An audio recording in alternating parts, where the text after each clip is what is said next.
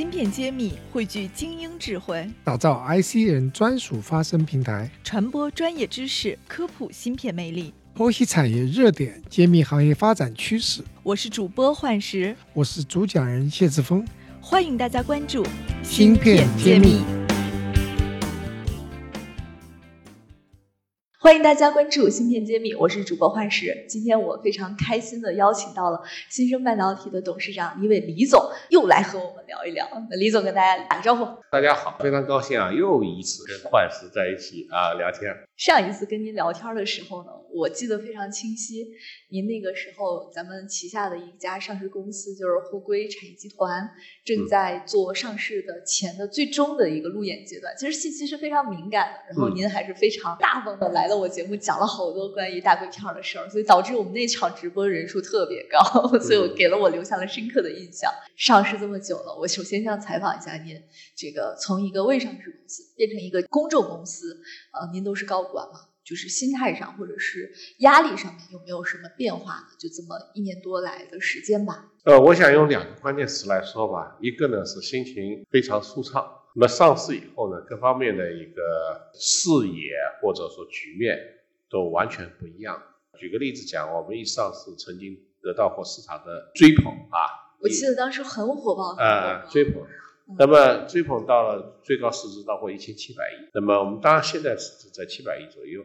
那我们也度过了一个一个比较长的一个夯实基础的这么一个过程，但不管怎么说，即便是七百亿，在国际市场上来看的话，是硅材料企业里头也是很高的市值，所以充分表明了资本市场对我们这种行业龙头企业的一个充分认定。然后呢，上市之后呢，我们也打开了我们很多的融资渠道，也打开了我们很多的合作渠道，所以呢，我们现在的合作伙伴、投资者。啊，我们还是沟通是非常顺畅。然后我们实际上最近也在做一个五十亿再融资，应该讲很快就会收官了。所以这是第一个关键词。那么第二个关键词呢，就是还是压力很大，或者说压力更大。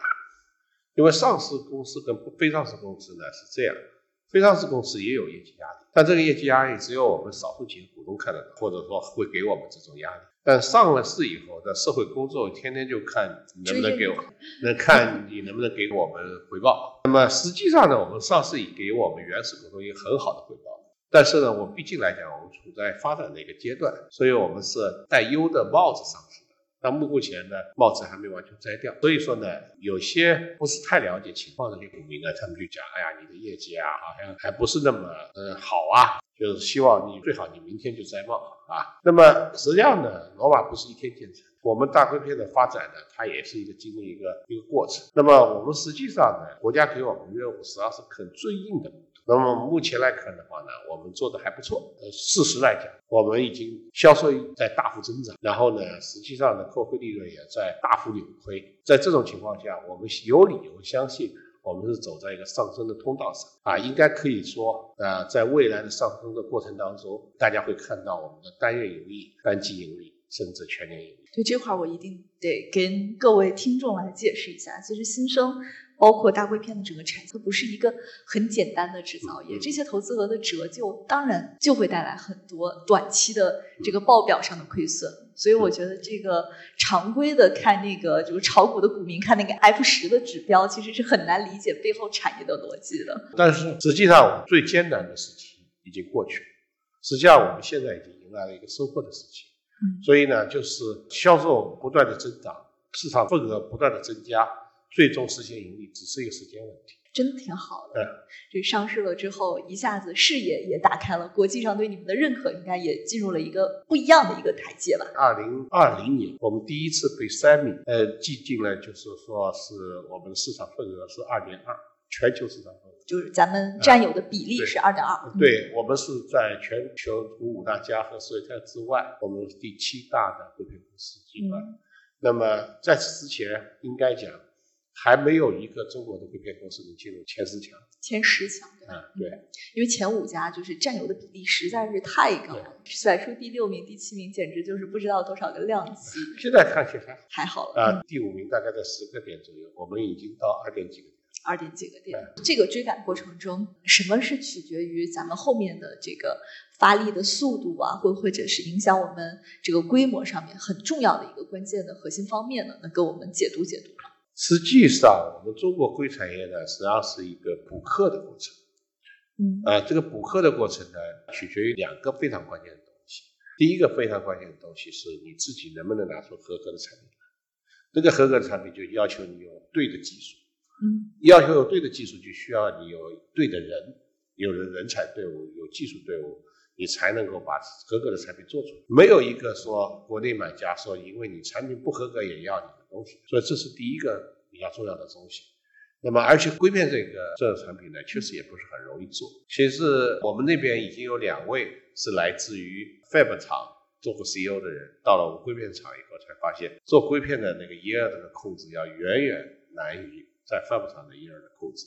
哦，就是虽然是上下游。嗯我们感觉好像晶圆代工厂就像台积电那么牛，好像很难一样，对吧？但实际上上游材料好像更难。嗯，哦，因为举个简单例子讲，就是说他们都是充分认识到，一个 wafer 上面它可能会有一千个蛋，换个几个不要紧，你有九十九点几的成品率，一二的还是可以的还赚钱的。啊。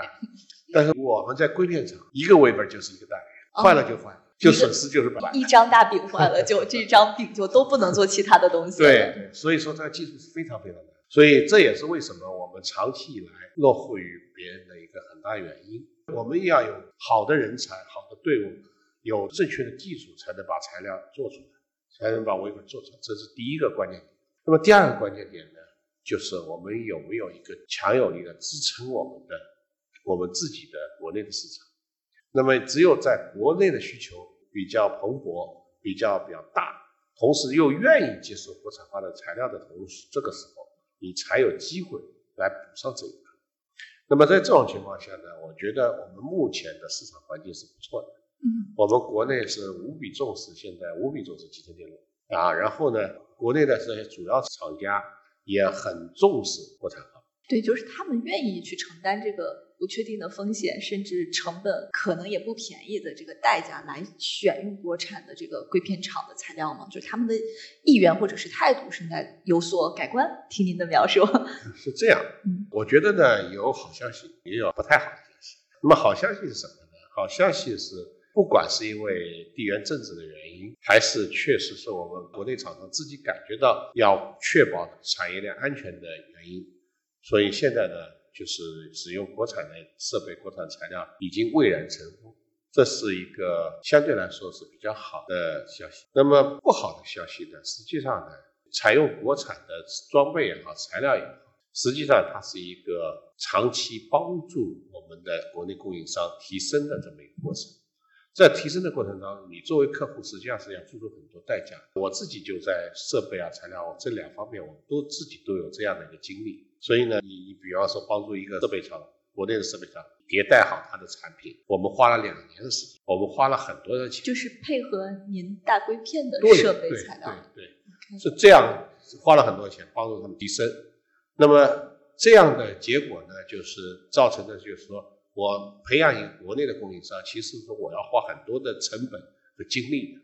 那么也现在看起来，也只有像我们像国内的一些龙头的企业，才有这个能力或者精力去帮助国内的企业能够成功能起来。一般规模小一点、实力差一点的，它实际上是培养培养不起。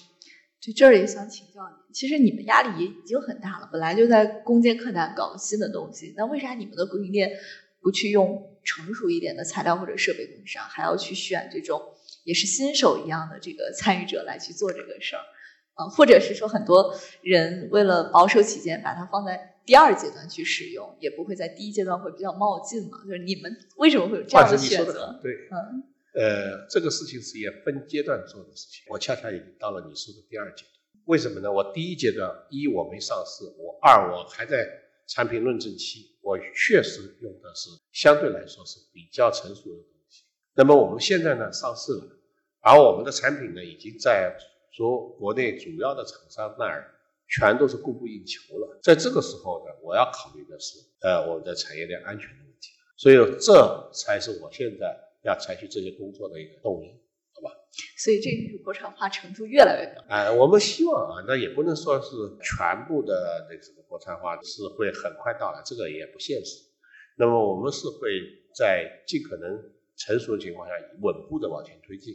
对，那正好问一下，咱们现在做的大硅片，它的方向是硅基为主，还是说也会有新型的，像第三代的这些，我们有没有参与，或者是有没有这方面的产品规划？嗯，现在呢，因为我们主业还在提升当中，所以我们肯定，我们作为一个很大的一个公公司战略，肯定是把我们主业做强。所以呢，包括三百毫米大硅片，也包括 Si 这些特色的一些硅硅片，我们肯定都要把它做做大做强，啊，这是毫无疑问的。那么第二层次的，就是说你是不是要去看一些新的新型的集成电路材料？首先答案肯定是 yes 啊，而实际上我们在若干年前就承担过国家磷氨专项里头的一个硅基氮化镓的项目，只不过呢，我们那时候做这个事情的时候呢，市场还不是很配合，所以呢，后来把这个事情就慢慢淡下去。那么现在呢，看呢，就是第三代半导体，甚至第四代半导体啊。现在呢，开始呃初露端倪，初露端倪呢，所以说呢，我们肯定会予以关注。但是予以关注呢，这个做法可能会有所不太一样。那么现在我总的来讲，我我好有一比啊，因为现在我们根据我们国内一些媒体的统计啊，或者一些专业机构统计，从事氮化镓的或者碳化硅的企业，反正全部加起来肯定是超过百家。就现在已经有超过百家，超过百家。但这个市场呢，可能连材料带器件，可能也还是一个很小的市场。这就相当于春秋时期啊，大家诸侯之间还要连年征战。嗯，所以呢，我们的考虑呢是能不能啥时候出来战国七雄？如果出来战国七雄了呢，我们看看哪家有可能一统天下的，我们考虑跟他们在做怎么样的合作。嗯，所以我们总体的考虑是这样：先把传统的已经定位好的产品对做大。对，二点几，咱们往上提升上去的占比。对对对，然后完了之后也是会充分考虑我们集团自身的优势，然后我们在自己的一些产品的一些延伸产品方面，我们也会去做一些布局和安排。好，非常感谢李总 再次做客我们节目，跟我们大家侃侃而谈，讲了很多自己的真实的感受。我是上海新生的李伟，我在新片揭秘等着你。